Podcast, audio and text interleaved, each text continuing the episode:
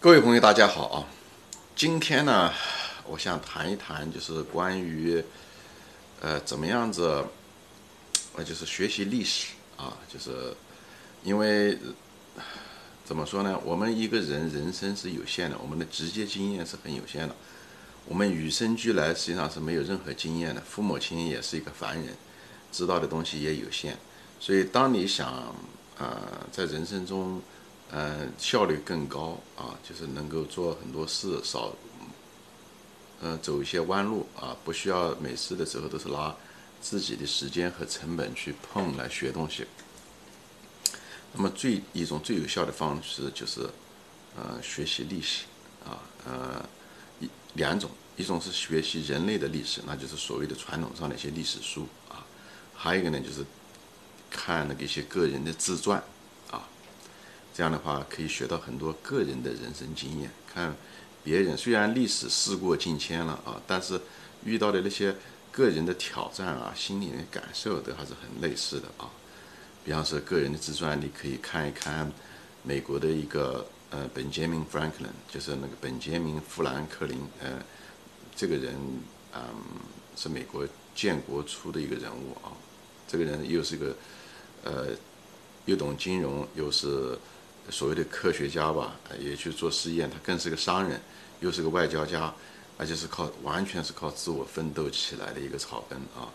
嗯，本人他写的最主要的是他那个自传比较真实，他犯了一些错误，他心里面当时怎么想的，就是比较真实，而不是后人的一些歌功颂德啊。就是我觉得大家可以看怎么样子是一个凡人，最后成为一个伟人，他对美国的文化的。即使美国现在的这个文化很多都是受他的那种草根的想法发展起来的，所以我建议大家可以看一下他的那个自传。呃，那别的东西嘛，你还可以看一些别的，比方说巴菲特的那个《滚雪球》也是不错的，《滚雪球》特别是前面一段，就他嗯嗯，巴菲特的青少年时期是怎么过的？啊，你现在看到的巴菲特和他青少年时期的巴菲特是完全不一样的。建议大家也可以去看看那个，作为一个投资者啊。呃，历史呢也是一个，就是他给你很多经验，因为你读了历史吧，人家就说过，一个不读历史的一个人，他注定就像一个孩子一样的，他一定会犯很多错误啊。所以我建议大家去看一看历史，啊，历史的题材就是你要学一些人类的那些历史的题材，那就多了啊，因为你懂了历史以后，当遇到一种情况的时候。呃，你通过你的直接经验得不到的时候，你通过一些历史的东西，你会比人家的感觉会好一些。你对那种方向感啊，那种发生的概率的可能性啊，你看东西的时候比人家更深一个层次。就像一个你一个久经风霜的一个老人告诉了他的人生经验，虽然你是个年轻小伙子，当你在遇到一些事情的时候。你就会一些参考，你考虑的问题就跟你的同龄人会不一样，这样的话你犯的错误就会少一些，啊，特别是有些弯路你怕走大了啊，好多东西其实都是一样，啊，人生有的时候要紧的路就那么几步，别走错了，尽量别走错啊。你想当年那些回国的那些人啊，就是刚刚解放的那些人回国。啊，留学回国的人，最后五七年反右，啊，有的人都把命丢了，有的就把专业都丢了，啊，很惨，啊，就是这些东西吧，还是你多多少少，你读了历史的话会好一些啊，包括改革开放，你怎么样抓住改革开放的一些机会，对吧？这种其实你懂了历史，你就会知道你去该干什么事情，呃，不一定说每次都百分之百的准吧，但是给你个大概率事件。所以读历史的时候，你可以读一些，比方说你对，呃，社会的变迁啊，就是这个制度的一些东西啊，你可以看一些古代的罗马史、古罗马史，这个还是不错的。但是那个书比较长，嗯，有的时候听起来一点比较枯燥。你如果对政治啊这些东西啊，如果不是很熟悉的话，因为政治跟经济还是联系的很紧，因为政治它是规定了游戏规则嘛，对不对？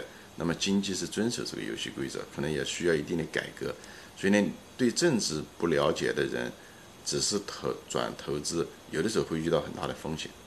好，啊，还有就是你看一些近代的一些金融史啊，比方说美国这一百多年的金融史，呃，很值得看；欧洲的一些金融史也很值得看啊。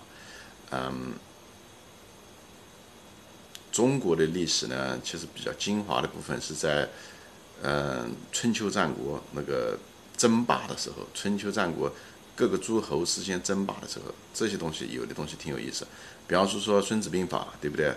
嗯，老子的那个《道德经》，对吧？《论语》吧，那个东西，如果作为一个投资来讲，我觉得没有太大用处啊。《论语》那些东西还是规定了一大堆，是就是是一些规范、一些规条，是儒家思想的一个特点啊。嗯，还有一些什么？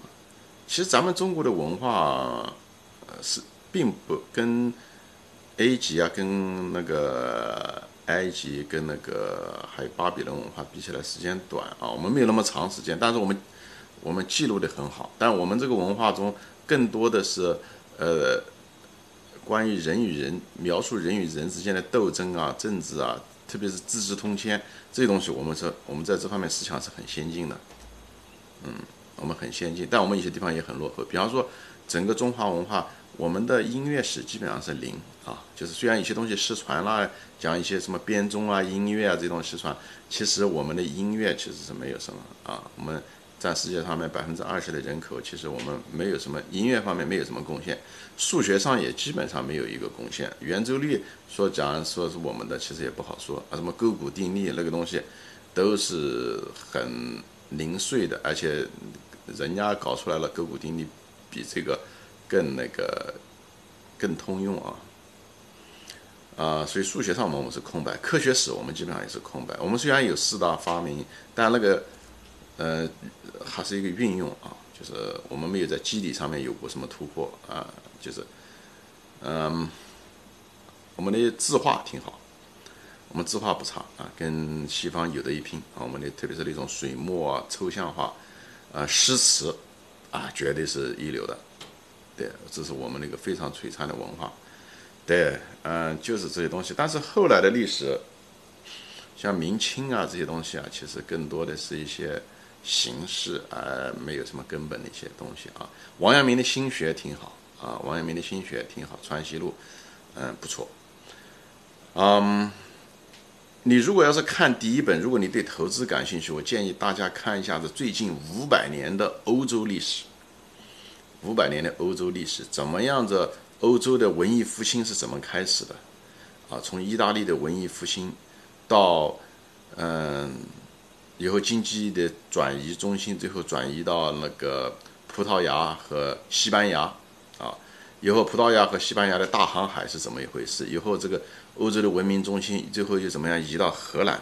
荷兰是一个非常值得研究的一个，虽然国家很小，但是它也统治了欧洲。就是不讲统治吧，就是他这个文明和文化的中心移到，他也搞了一百年，以后怎么样到英国，以后从英国怎么样的，后面一两百年又移到美国，哎，这个整个的怎么移的？它政治上面出现了什么一些问题？什么改革？经济上面涉及了一些什么制度？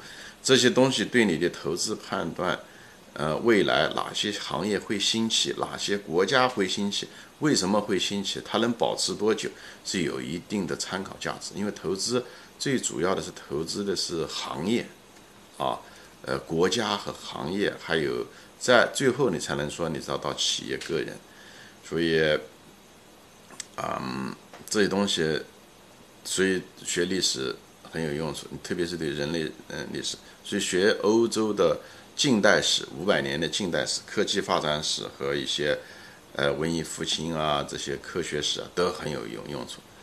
呃，中国的五百年基本上停滞在，怎么基本上不怎么动啊，老是在重复着同样的规则，只是改朝换代而已。嗯，但中国早期的东西不错，唐以前的，包括唐，甚至是北宋都是不错。北宋的经济学，经济还是挺可以的。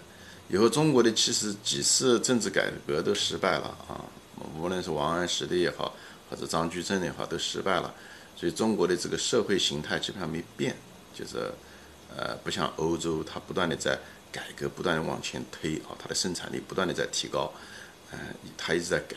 所以中国的改革开放这几十年历史也是很值得研究的啊，嗯，对。所以研究这些东西是为了投资。我讲的就是不要拘泥于细节，拘泥于逻辑本身。比方中国，呃，中国，比方说中国人写的书，有个人写的什么货币战争，有的很多人黑他说他的货币战争写的一塌糊涂啊，他确实是很多东西是抄来的，呃，也不一定是真实的，但是他毕竟提供了他的逻辑。我觉得这是至少是一个很好的一个试验，呃，在经济学上面，我觉得这货币战争还可以，写了五五六集了，但是还是值得看的啊。虽然有的东西不一定准确，但只要他提供他的逻辑，这是最重要的。你像金庸的小说也是一样的，那金庸的小说也都是假的，对不对？也都是虚构的，但是他能够提供他的逻辑啊，他能够这就够了。你在里面能够得到，无论是精神的享受也好，还是。逻辑的享受也好，或者是智力享受就可以了，不要对，呃，这些东西有总比那些呃，就是硬抄啊，就是人云亦云的要好很多啊。呃，我就是随便聊一聊，就是很多东西仁者见仁，智者见智。但是历史，这是一个你可以得到知识的一个最有效的一种方法啊，不用自己付代价的一种方法，嗯，免费的啊。行，今天就说到这里啊。我们主要就谈谈，你可以通过历史能够研究人类社会的发展的规律啊。呃，但愿你能够总结这些规律，可以运用到当下和未来。呃，另外就是看一些个人的自传，这对个人的成长啊很有好处啊。好，今天就说到这里，谢谢大家收看，再见。